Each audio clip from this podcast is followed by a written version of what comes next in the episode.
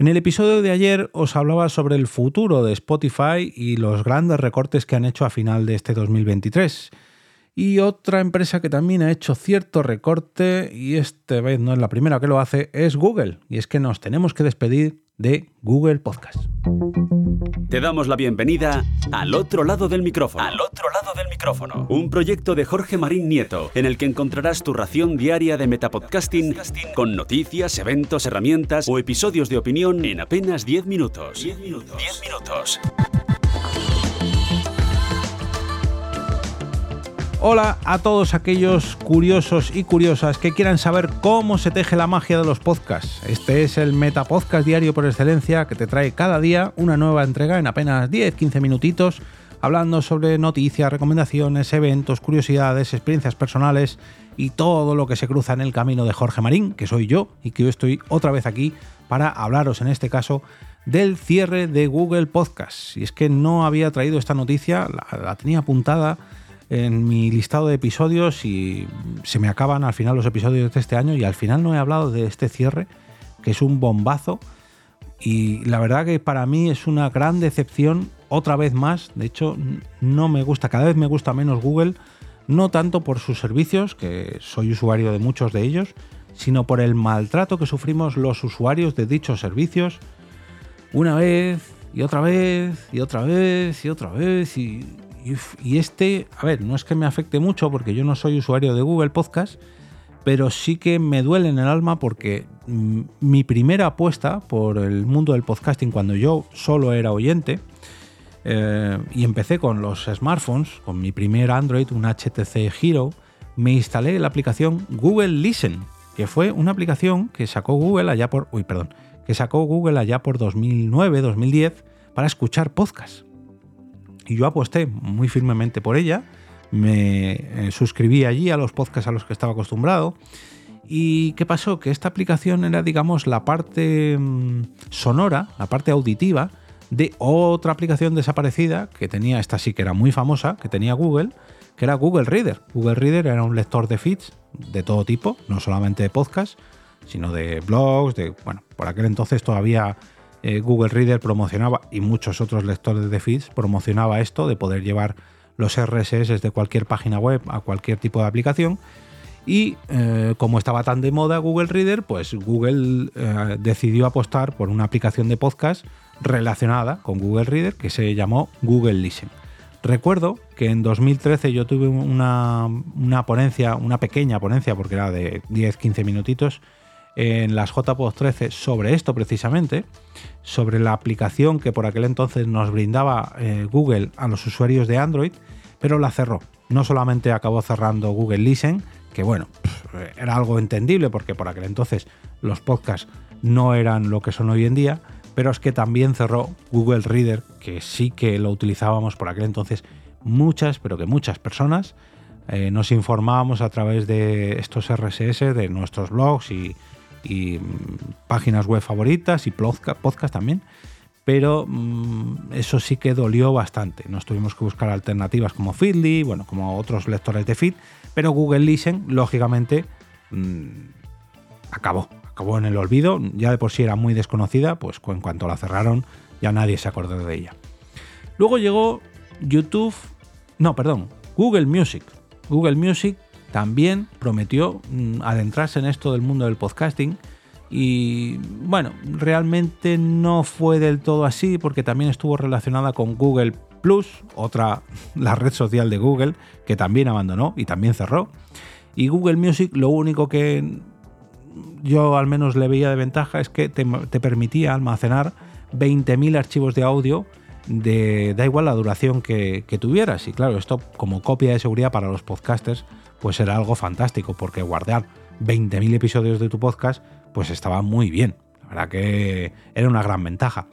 Para oyentes de podcast quizás no era nada cómodo, sobre todo es un servicio que se utilizaba en Estados Unidos, no tanto en Europa o en España, pero estaba bien, estaba bien, oye, como copia de seguridad, al igual que tenemos Google Drive, por ejemplo, para almacenar todo tipo de archivos, pues Google Music para los archivos sonoros, canciones, músicas, podcasts, estaba muy bien porque te dejaba 20.000 podcasts de almacenamiento totalmente gratis.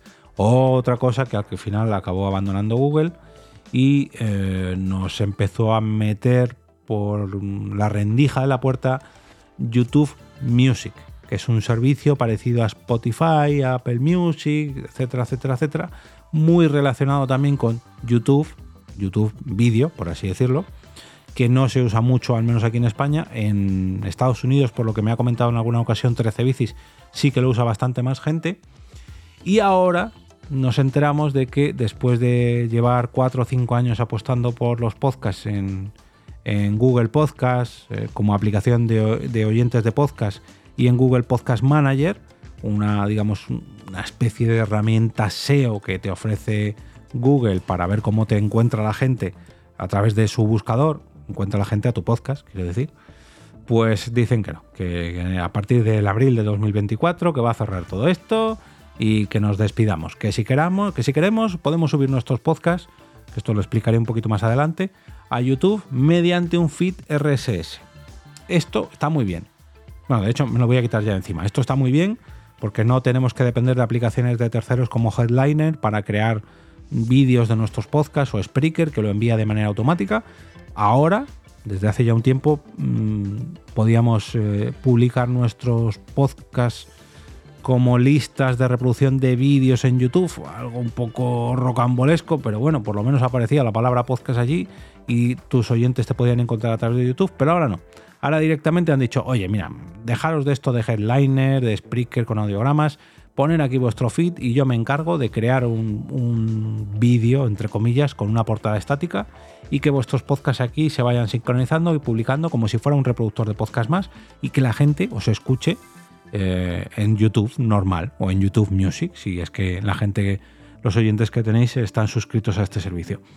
Bueno, pues hombre, pues es una buena solución, pero claro, podrían haber mantenido Google Podcast. Mm, a mí personalmente mm, me duele porque parecía que una gran corporación como Google iba a apostar por esto. Me acuerdo de una, una ponencia que hubo en la JPO 18 con uno de los eh, pesos pesados de Google aquí en España, que prometió muchos cambios, muchos cambios que algunos de ellos se quedaron en el olvido porque no llegaron a ver la luz, otros sí, como el hecho de aparecer las búsquedas con la palabra podcast en el buscador de Google, esas primeras transcripciones que hace años se empezaron a poner de moda, que ahora no tienen nada que ver con la inteligencia artificial que ha llegado en los últimos meses, pero bueno, mm, parecía que Google iba a hacer algo con su aplicación de podcast, algún cambio pequeñito por aquí, por allá, pero, al final nada de nada. Otra herramienta que ha abandonado, otra herramienta que va a cerrar y bueno, nos deja cierto buen sabor de boca, porque según estoy leyendo en el español, eh, antes de cerrar sus servidores a Calicanto, mm, vamos a poder extraer todo lo que tengamos en esta aplicación para poder llevárnoslo a otra aplicación de terceros, como por ejemplo Pocketcast. Nos va a ofrecer todos nuestros eh, podcasts suscritos a través de Google Podcast en un archivo OPML, que son, digamos, mm, un archivo de combinación de feeds, un archivo donde con un solo clic te puedes suscribir a varios podcasts a la vez. De hecho, esto creo que os lo he explicado en algún episodio de al otro lado del micrófono. Pero bueno, eh, que podamos llevarnos todo nuestro contenido suscrito a través de Google Podcast a otra aplicación que nosotros queramos. Pues bien, vale, está guay. Por otro lado, esto para los oyentes, para los podcasters, pues tendremos que hacer lo que os he dicho de eh, incluir nuestro podcast en un canal de YouTube y publicar allí mediante RSS. Bueno, por lo menos, por lo menos han hecho algo y han terminado de recoger eh, el desastre que ha sido el abandono de Google Podcast, no como aquella vez de Google Listen o Google Music, que te avisaban del cambio y oye, que nos vamos y que todo lo que tenías aquí ya puedes guardarlo en otro sitio porque mm, nosotros vamos a demoler todo esto. En este caso, bueno, pues por lo menos se despiden con un buen sabor de boca. Una pena, una pena para todo el ecosistema de Google, la verdad, porque cada vez que cierran una herramienta, pues lógicamente es porque no les ha dado los resultados que esperaban.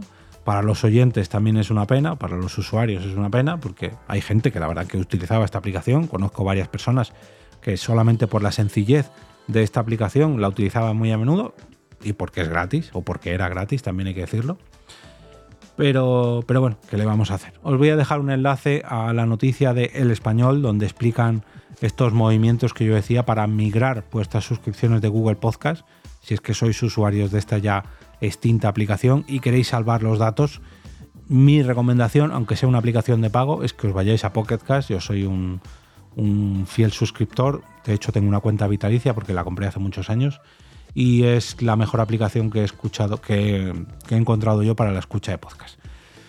Pero bueno, yo ya estoy publicando en YouTube mediante la opción de feed RSS. Es muy sencillo, simplemente tienes que preparar tu feed, te vas a la pestaña podcast, le das ahí a editar o añadir un nuevo podcast, te pide el feed, te lo confirma por correo electrónico y a partir de entonces solamente le tienes que decir a partir de qué episodio quieres empezar a publicar ahí para que o bien digamos absorba todos los episodios anteriores a tu migración a Google Podcast o como es mi caso pues deje de publicar eh, Spreaker estos audiogramas y comience la propia plataforma de YouTube a eh, crear estos audiogramas o estos video podcasts o bueno, no sé muy bien cómo llamarlo.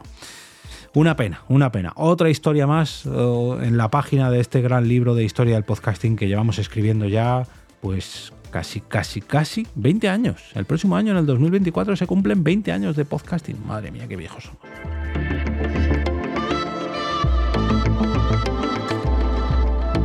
Y ahora me despido y como cada día regreso a ese sitio donde estáis vosotros ahora mismo, al otro lado del micrófono.